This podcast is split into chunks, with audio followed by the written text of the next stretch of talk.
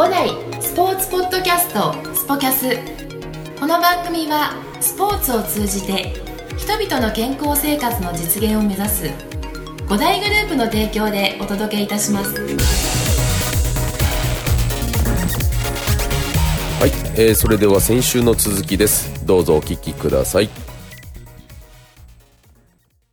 やあのもうここ数年のあの神谷さんの活動を、まあ、僕もフェイスブックとか、いろんなあの雑誌とかそういったところで見させてもらって、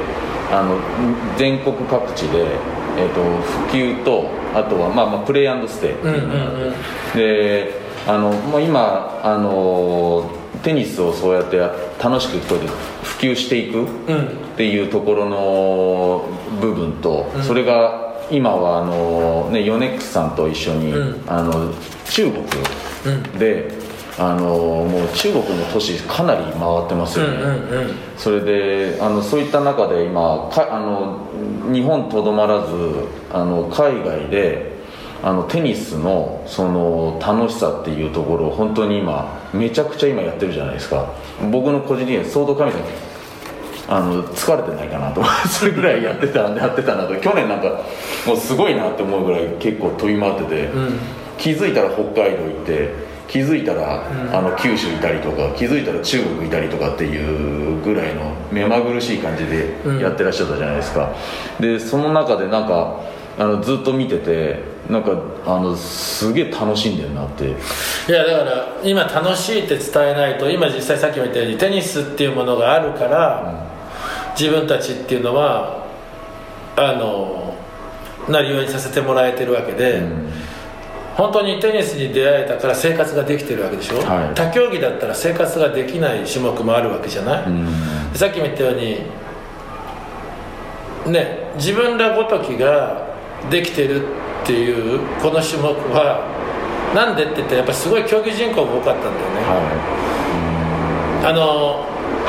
みんながジュニアだった時なんかは、あの石崎さんがジュニアだった時なんかはもう当然あの頃ってのは約本当テニス人口って1000万人ぐらい近くいて、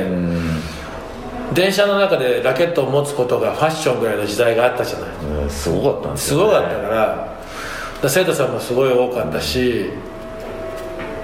うん。もうああいう時代があったから今のビジネスが成り立ってると思うんだよね、ところがこれがやっぱり2013年には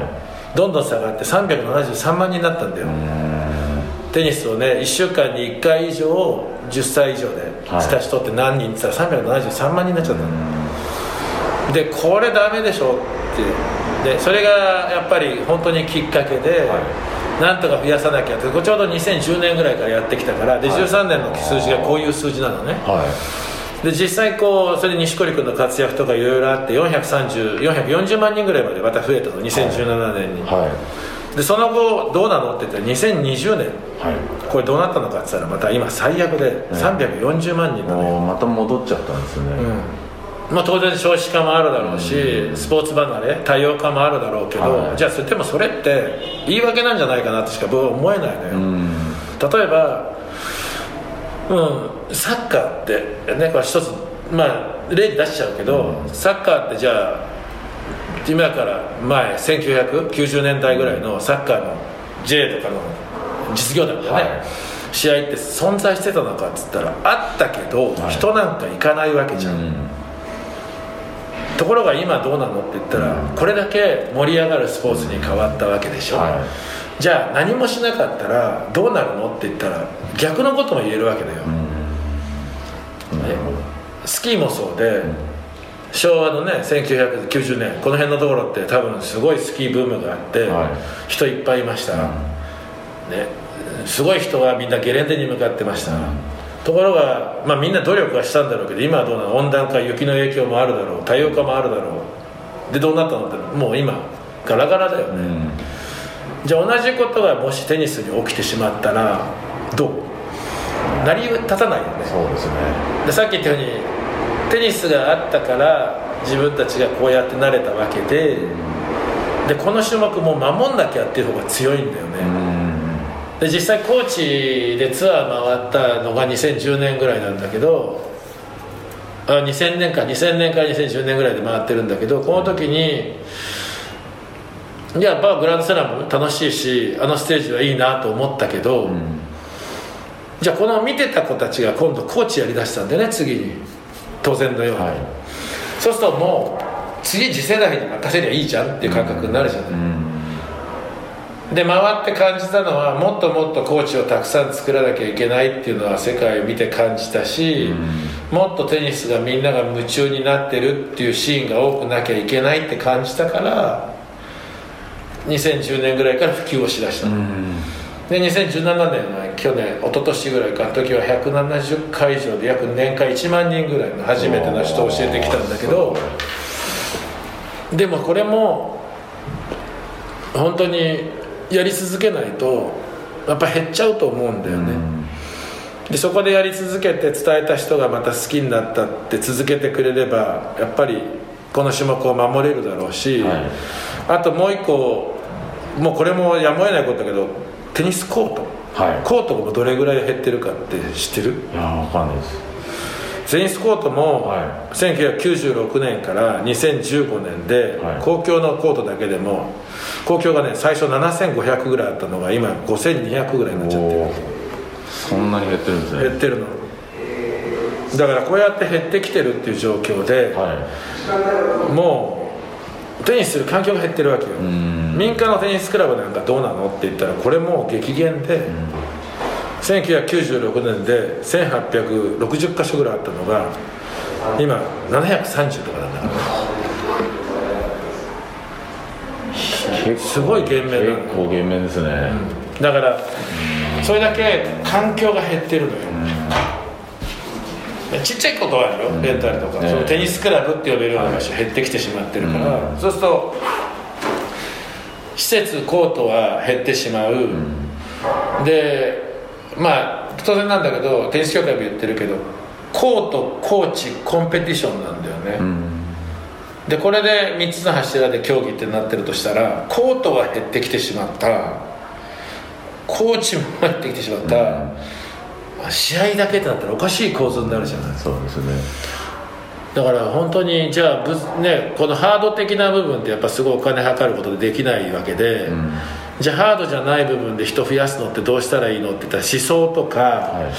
子供たちが学校教育で漫画とか、なんか増えるんじゃねえのと思って、漫画も書いたし、えあれもそういう意味なのー、よ。ああなるほどですね、僕もあのーね電子電子書籍で、うんうん。えあのーこの前神谷さんのあの書籍をまた拝見したんですけど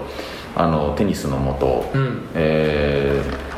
僕最初漫画ってどういう感じなのかなって思ったんですけどあの分かりやすいですね。非常に。そうだから本当に小さい子が、うん。テニスを始めるきっかけで、うん。テニスコートもない、うん。何でもないところから遊びで始めて、はい。でもこうやっていけばある程度テニスって覚えれるじゃんっていう手軽さを覚えて、はいそのでも裏にはきちっと理論が親とかコーチが分かればいいわけででそれが両方載ってたら多分伝わるんじゃねえかなと思って。はい。あれも時間かかったけどね。いやーそうなんかあの漫画ってなると結構簡単そうに感じるんですけど、うんあのしっかりとストーリー性もあの、ねまあ、当たり前ですけど考えられてて、うん。であの今の時代のちょっとあの流れもあの踏襲しながらあのきっかけとかですよね、うんうんでまあ、まさに僕もあのなんていうんですかテニスを始めたきっかけっていうところも結構あのニアリーイコールみたいなところも、あそんな頃もあったなっていうところとか。でいかになんかそういった影子供たちも影響力ってやっぱ大事だなっていうのも感じられましたし、うんなんかそういったところではあのなんかテニスの入門っていうところではなんかすごいいろんな意味で保護者が分かりやすいなっていう感じはありましたね、そうだからやっぱ今おっしゃってたように一番大事なのはその対象をやった子供がテニス好きになってくれることが大事なんだけどほとんどのケースが今親が親がさせちゃってるだけで、うん。子供がまだ主体性がないっていう状態が多くなってるでしょ、はい。でやっぱテニスも他のスポーツと大きな違いはもう1対1でやって1人で全部を解決しなきゃいけないっていうね、コートで完結しなきゃいけないっていうのを学ぶ場所でもあると思うんだよね、はい。そうすると小さい子供にとっては絶対にこれは表現するのには必要だと思うからだから昔々こう今公園でボールも禁止だからなかなか難しいけど、うん。ね。昔は親にキャッチボールを教えてもらったとかあったと思うのよ、はでも今そのそれもする時間もないしでスクールにポンと投げ込んだところでスクールもやっぱり1名あたりね当然ね人数も考えなきゃいけないし、そうそうスクールで習ったことをどこかでやることがないのって言った時にこれをじゃあ子供たち同士で遊びでできるっていうのがアイデアとしてあれば、別にどこでもできるわけじゃん、うん。家のちっちゃいとこでもテニスやろうでできるわけだし、はい。うん。学校の校庭の隅っこでもできるだろうし、その本当のねコートがあってネットがあってって競技のテニスはできないかもしれないけどいろんなテニスあっていいと思うのよ、うん。だからちょっと自分なんかは軟式も別にいいじゃんっていうタイプなんだよ、うんそうですね。うん。軟式も公式も、はラケットスポーツだったらいいじゃんっていう感覚で、それがみんなが夢中になってくれてもういろんなところでテニスやってる人が増えるっていうのがやっぱ一番理想なのかなでじゃあまして今ラケットすごい良くなってるから軟式の打ち方で打っても、ラケットさえ壊れなければ打てるわけでしょ、だから別に軟式だから腰だからって決めるのもおかしな話だし、い。はちょっとねだからこう広げ方が今ちょっと頭の中にあるのは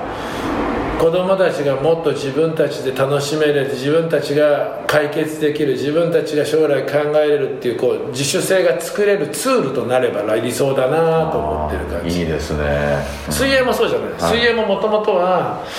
あの水難事故があって、はい。ある程度みんなが最低限泳げれば、うん。事故は防げるだろうって、うん。で必然としてはい。水泳っていうものが広がった国じゃない、はい。日本ってでテニスってなんでって言ったらもともとこれお見合いだからテニスコートって。お見合いの場なわけだから。そうだったんですよね。そう。だからもともとはジドポームっていうので貴族のお見合いのステージなわけじゃん、はそうするとちょっと今日はテニスでもしてみようよっていうのはちょっと会話をしてみようよと一緒なわけで。でお茶でも飲みながらちょっとしないってなるのが普通で、いはところがあまりにも競技に振りすぎて、でそうすると今グランドスラムとかテレビで見た場合に、ね、我々好きだから見るけど、い。はズブの素人の人が見たら、いうん。ね、炎天下ではい。ヘロヘロになるまで試合して、うん。表彰式立てないっていう競技を 親がさせたいかって言ったらどう？させたくないです。でしょ、ね、でもそれはだからトップはそうなんだろうけど、んそこは最初から見せるところじゃないんじゃないかなと思うんだよねそうですよねうんそうなんかあのもう一冊「あの感染術」っていうところで、あのテニスの本をあの執筆されてて僕もあれまた改めてあの読ませてもらったんですけどあの僕なんかはあれだもうこれだけテニスにずっぽりいたのであの、まあ、まあ見方が素人の方たちと違うわけじゃないですか。だから、まあ、楽しめるというかで勝手に楽しんで勝手に、まあ、解釈してでいう形なんですけど、まあ、いわゆるあのあのプレイヤー目線とか、まあ、あとコーチとしたらどうかなっていう勝手に楽しめるんですけどあの今日のあの座学の学生の座学の授業の中でもあったんですけどテニスってめちゃくちゃ時間があの長くて長かったりとか、あの素人の人たちが楽しめる要素っていうところがっていうところになってくるとあの要はちゃんと楽しめる要素をしっかりと提供しなきゃいけなかったり。そうだからあの感染実も、まあ、実際は本当は2020年オリンピックがあったよね、はだからオリンピックに実はそのオリンピックイコールテニスってピンとくる？オリンうーんちょっとあのぼ僕らからすると楽しみの一つであるけどあのいピンとは来ないですよねね、でこれがさこれがやっぱり悔しいとこなんだけど、うん。実はオリンピックの第1号メダルってテニスだって知ってた？いや知らないです。でしょ、うん。実はこの今から100年前だ。よは1920年のアントワープっていう大会で、はい。日本に金メダルを持ってきた種目がテニスなのよ。いそうなんですか。そう。へえ知らなかったです。でしょ？だから結局自分はそのオリンピック本当はテニスなんだよ。第1号メダルテニスなんだよって、で実際96年ぶりにリオでブラジルの大会で銅メダル取ってくれたのが錦織だよね、でで東京では実は100年目の奇跡が作れたかもしれないん。背景があったの、はい。でこの時に、見方を間違えちゃったら、面白くないじゃんって思ったのよ。ああなるほど。うん。そうだから見る見方も、はこういうスポーツでこういう見方をすると面白いんだよっていうのを知ればきっと面白いんじゃないかなっていうのがあの観戦術だと。うん。であの観戦術なんかもあの東京オリンピックに合わせてその競技にメダルが来るこの種目をこうやって見てくれたら理想だよねって間に合わせたらねこんなコロナが来ちゃったから 飛んじゃったんだけど。うんその後で出したあの漫画も実はもうすごい前から作り上げてて、でトントン拍子に電子書籍だったらできるねっていう手段ができたから、は同時になっちゃっただけで、ああなるほど。うん。そう。だからオリンピックには非常にテニスは深い意味があったんです。ああそうなんですね。これはちょっとでも改めてフューチャーしたい内容ですね。知らなかったでしょ。うん知らなかったです。あのなんかまさにあのそういったことってもっと僕らが知っておかなきゃいけない。そうだから現場のね現場のコーチたちにも絶対知ってもらわなきゃいけないのが、はうん。第1号メダルがオリンピックアントワープで銀メダルっていうのがあって、はでそれからちょうど100年の節目で東京オリンピックが来るなんて、うん。こんなストーリーってなくない？い普通に考えたら、うん。で第で世界ナンバーワンのランキングで女子がいるなんて、うんこんな巡り合わせないのよ、ないですね。うん。そうした時に盛り上がらないわけないから、うん。いやまさにでもそういったところっていうのはあの普及ってあのテニスをやる人たちを増やすだけじゃないんだなってうん。思って、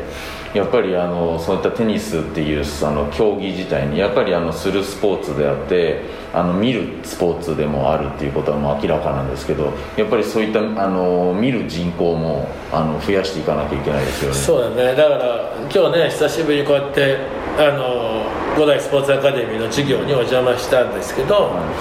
あの当然若いコーチたちが育つっていうのはもう大賛成だし、で特にこの本校はねあの入試入校にあたってね当然のようにレベルに制限があって、はいそうするとやっぱテニスに対してすごい紳士じゃない。はい。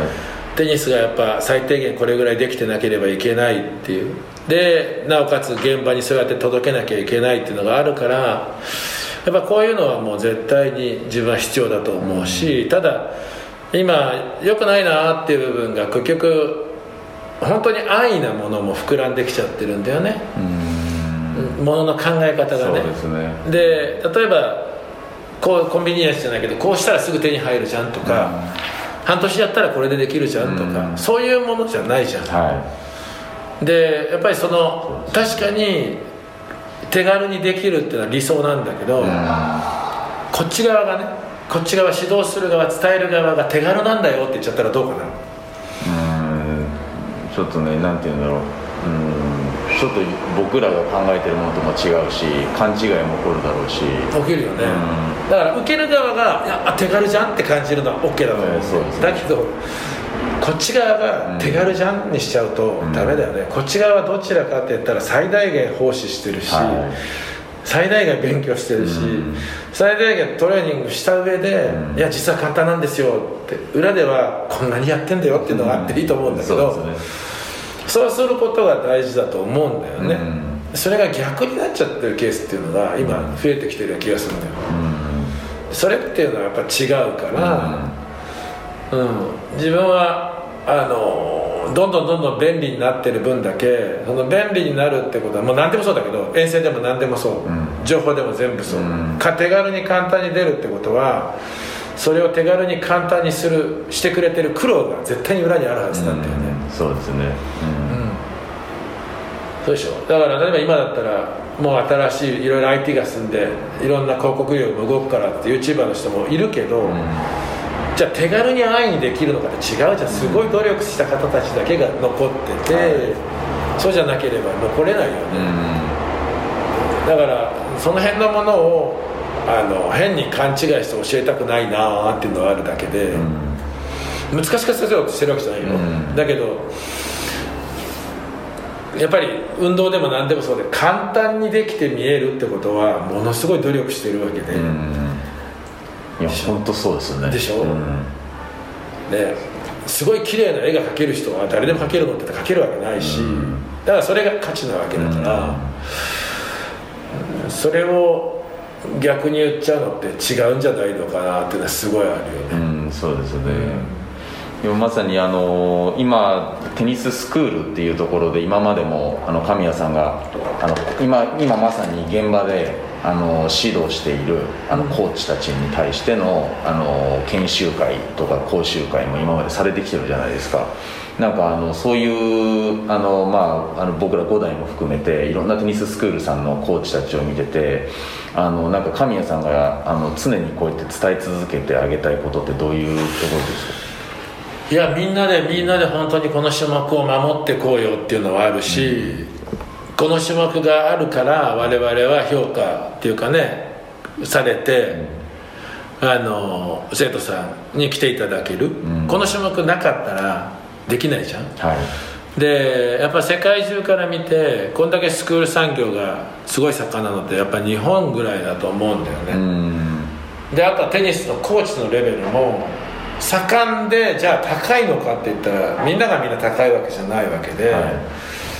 で海外本当回って本当すごいなと思って本当トッププレーヤーがレッスンしてるところもあるし、いうん。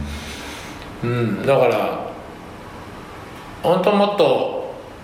このチャンスを逃しちゃいけないっていうぐらい人を増やさなきゃっていうのに焦点していかないと、ん。きついのかなっていうのは自分は感じるよね、で実際日本中回ってそれももちろんね人口が多くて、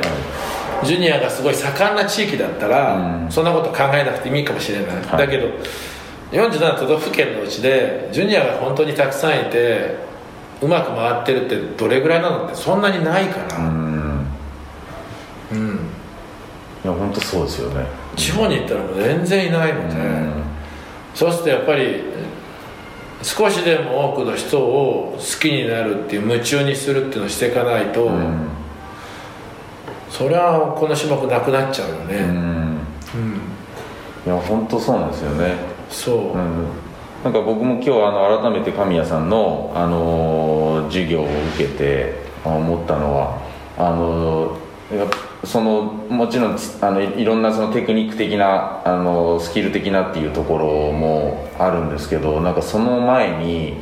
うんやっぱりテニスってこういうスポーツなんだよって言ってすごい楽しいでしょっていうところであの、ね、ボレー一つとってもあの今日改めて思ったのはボール打つっていうあのことが先行するんだけどやっぱ道具がありきでその道具にどうやって力を伝えていくのかでそこがあの使い方があのここを意識するだけでボールってこんなに変わるじゃんっていうところで今日みんなが僕あの気づいててなんか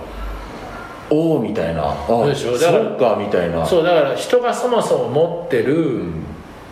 機能ってあると思うのよ、うん。こういうふうにしたらこうなるって機能的な部分ってあるじゃない、その機能を無視して形で教えちゃうからおかしくなるわけでであとは機能とか全く学ばないで経験だけでこうなんだよって教えちゃうっていうのもあるだろうし、いやそれって違うだろうと思うし、うん、今日なんかも伝えたのはみんながあれだけ変わるよね伝えることを、じゃあフォームって言ったのってさっきの話だけどフォームなんてほとんど言ってないでしょ今日何にも言わなかったですね でも変わったよね、うん。だけどあれが実際変われば、あの感覚は初心者であれトッププレーヤーであれ多分変わると思うから、うん楽しいじゃん。そううするとあれだけ今日も打ててた、ね、現場のコーチがいやもっと上手くなれる気がするって思ってくれたら楽しくない？うん、楽しいですね。うん。いやなんかそういうコーチをどんどん増やしていきたいですよね。そうだから自分の理想は自分がじゃなくてテニスってこうちょっと習うとこんなに変われるチャンスがあるんだと思ったらワクワクするよね。はい、もうまさにあのーなんかやっぱりどこかであのーこう思ってる人たちって多くてやっぱりあの、ゆまあまあ、やっぱ海外見てたりすると有名どころがやっぱりもともとトッププレーヤーがあのコーチになったってイコールなんかもともとすごいあのトッププレーヤーじゃないとなんかコーチとしてあのやっていけないんじゃないかとか、まあ、日本でもあのある程度あの結果を残した人があのなんかコーチになったっていう効果っていうところがイメージ持ってる人たちって僕結構いるんじゃないかなまだと思ってて。でもあの僕はあの今日あえて神谷さんのお話こうやって聞きたかったのはあのそうじゃないんだよっていうところとかやっぱりその中に今あのいろいろとあの考え方とかしっかりと勉強したところがあっての背景があるんですけどやっぱりそこの部分ってあのなんか僕が勝手ながら思うんですけどその神谷さんのそのなんか思いとかあのなんか情熱っていうところがあの神谷さんをなんか突き動かしてあのい今の神谷さんにあのなんていうんですか S 級エリートコーチとしてのなんか神谷さんがいてなんかみんななんかもっともっとこうやってあの自分があのこうなりたいとかこういうコーチになりたいっていう、うん、なんかそういったところが僕すごい必要なんじゃないかな。そうだからコーチだけじゃないと思うんだよ。多分いや自分ももうすごいジレンマがあるよ。ジレンマがあって自分も苦労してるけどでもやっぱ1回しかねえじゃん、うん、でしょ、うん、ででもやっぱ1回しかなくってもう花からやりもしないで無理じゃんって決めちゃう子もいるじゃない、うん、ジュニア教えてて感じるのはもうもう高校生だから無理とか、うん、そうじゃないじゃん、はいね、可能性は絞まれるけど、はい、無理ではないよね、やり方を考えなきゃいけないっていう部分だよね、だからつい最近もあったんだけどジュニアのプログラムあるところちょっとね頼まれて今新しく携わらなきゃいけないっていうところでジュニアを集めてあの残された時間っていう部分の話になって、で自分たちの残された時間をもう少し本当に正確に考えてあと何回例えば何年って考えないで、大会だったら何回って考えたらどれぐらい考えなきゃいけないのか、でも1年たった1年しかないっていう考え方とあと365日あるって考え方違うよね、だから、同じ尺度だけど考え方だけで思考って変わると思うんだよ、でしょ？でじゃあその四六時中全部何かするのかってできないから、でも実際自分がこれは譲れないっていうものだけでははしっかりしといてあとはもうどうでもいいじゃんってしとけばもしかしたら成り立つ可能性はあるよね、例えば何か作品を作ろうとして気持ちが乗ってないのに作らなきゃ作らなきゃってできるわけないし、でも作品を作りたいと思った瞬間にカッと集中したらそれはものすごいものができるかもしれないじゃん。それでもいつ来るかわからないじゃん。でもその人タイプそれぞれあって四六時中向かってなければできない人もいれば、直感的にできる人もいるかもしれないよね、はい、全部同じじゃないと思うし、ただ自分がそうしたいっていう気持ちがなければできないじゃん、だから子供たちなんかもこの間も同じように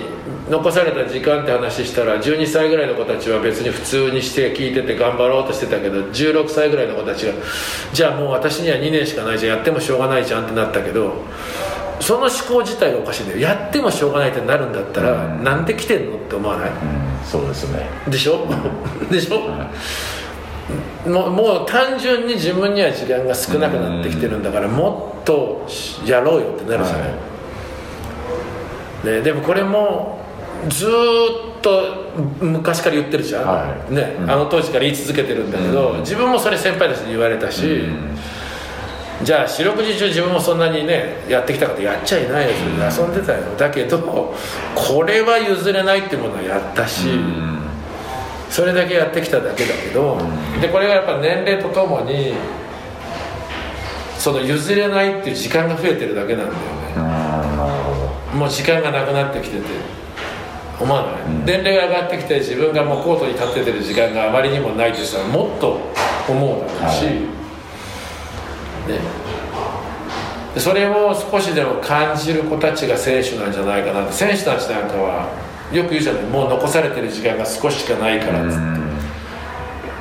だ選手たちのはよっぽどそれを考えて行動してると思うし、うん、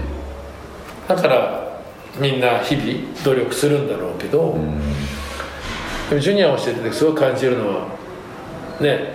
あともう2年生だからあと1回しかないよって言っただけで諦めるって発想がもう本当分かんないんだよね、うん、だったらこの死に物売りでね、うん、この1年間、うん、もっと聞こうとか、でもジュニアでは間に合わなかったんですけど、ん。大学で間に合うかもしれませんとか思わない？普通いや思いますね。でしょ、だから自分の可能性が信じれてれば、うん。そっちになるはずなんだけど、なるほど。花から自分の可能性を信じようとしないから、ん。それは無理じゃんってことになるじゃない、でしょ、なるほどね。うん、だから多分自分はそうやって言ってきただけなんじゃないかなと思う。えーいや本当そうですね。だよね、うん。そうなんですよね。テニス、ま、先ほどもねあの言いましたけど僕テニスだけを教わった感覚がないんですよね。本当に。うん。あの本当にありがたかったなと思ったのは。よくクワガタ取り行ったよね。あ取りに行きました。で取りに行きました。ね、え。だから子供だったら興味持つものって何だろうっていうものにも夢中になるし実は今も藤沢の会場はは夏になったらカブトムシ捕まえに行ってるし、えああそうなんですね、クワガタも捕まえに行ってるし、でも最近の子供たちにカブトムシクワガタムシを用意しても喜んでくんないんだよねあそうなんですか。怖がっちゃう子の方が多いんだよあーでもそれは僕あのよく覚えててあのあそこ登ってこいとかあそこ行ってこいって暗いところの中とかっていうところが勇気がなくてそれで「いいから行ってこい」って言って言ってでもその時に取れた時の喜びとか、うん、あとは全く別の話で急にあの急にプールに投げ込まれたりとかいろんな体験をあの これ聞いてる人は何の話だって話ですけどあのいろんなそのものをやってみろとかななんで？そうなんかせめて全てやりもしないうちに無理だとかさ、うん。でしょ、それってすごい嫌じゃん。うん。だから経験してみてどうかっていう部分ってあるじゃない、でもちろんあのプールの話にしてもそこ暗いから行ってみろっていうのもねもちろん何にもなくて言ってるわけじゃない、うん。いるのを確認して、はい。自分たちが先に取っちゃうより喜ばせたいし、はい感じさせたいし、でプール一つにしてもそこで当然のよう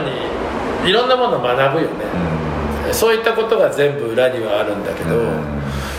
あのなんか最後にあのお聞きしたいのはあの今まであの育ててきた指導してきたあの選手を通して、まあ、先ほどもね、まあ、僕の世代なんかは結構あの優秀な子たちもいたりとかでもその中でさっきあの亀井さん言ったそことやっぱちょっと比較しちゃった時もあったけどっていうところでいろんな人たちを指導した中で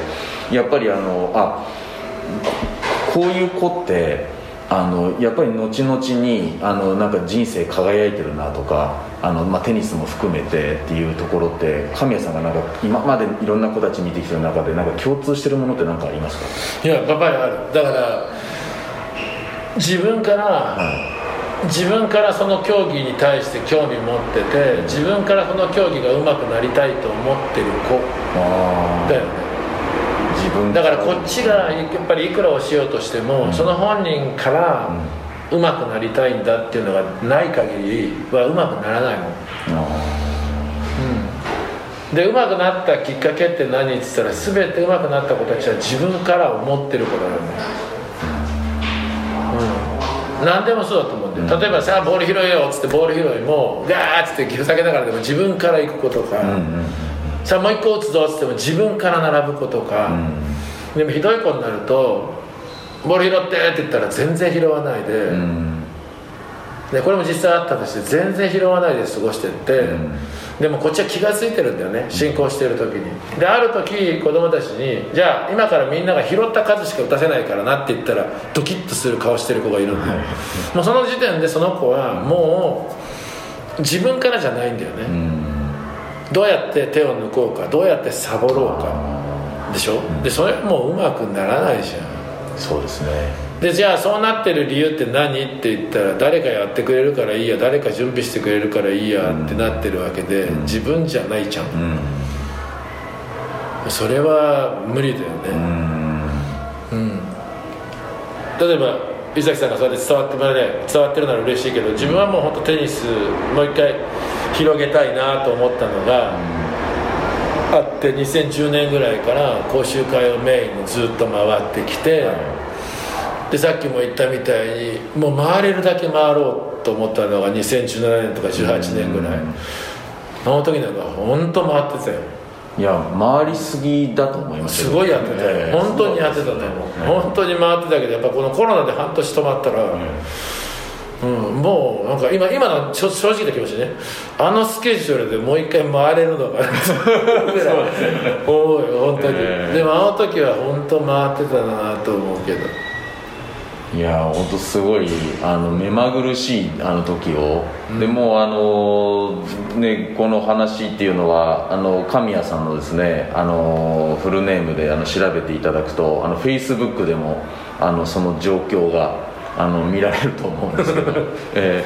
ーまあ、あの中でですね今あのすごいもうこの話はあの僕もあの尽きないので連載的にやりたいなと思うぐらいあのすごいいいお話ばっかだったんですけどあの今はあの神谷さんは、えー、小、えーテニスプロジェクトっていう形でえこちらあのもともとの出身の安城校とあと今は神奈川県で藤沢校で、えーこちらはあれですよねジュニアから一般のそうジュニアと一般を伝えてるけどここはもう本当に学びたいというコーチたちがついてきてくれる子たちがいて、ええその子たちもやっぱなりわい生活していかなきゃいけないし、はい。で一人でも多くの人に伝えれるチャンスがあればなっていうのもやってて、はい。そこでも展開はしてますね。そうですよね。はでまあ、こういったところであの神谷さんのですねあの指導えそういったところも受け入れますし、まあ、またはあのそういった中で今ヨネックスさんとの、えープロジェクトで、えーまたイベントが、まあ、コロナ禍の状況でもねどうなるか今後分かりませんけど、えーイベント等であのいろんなあの日本各地でですね、えーこれを聞いてらっしゃる方で興味を持ってらっしゃる方も多いと思うのであのぜひそういった中で、えー神谷コーチの、えーテニスにあの触れていただきたいなと思います、えー神谷さん今日はあの本当に朝からですねええあの五代あのスポーツアカデミーの授業から、えーこういったポッドキャストの収録まで。ありがとうございます、あのまた改めてあのいろんなまたあの違ったあのもっと本当は深掘りできるところもたくさんあるんですけど、えー今日はこの辺で、えー残念ですけど。い、ぜひぜひ。また、えーはい。またよろしくお願いします、はいありがとうございます。どうもありがとうございまはいした、ありがとうございました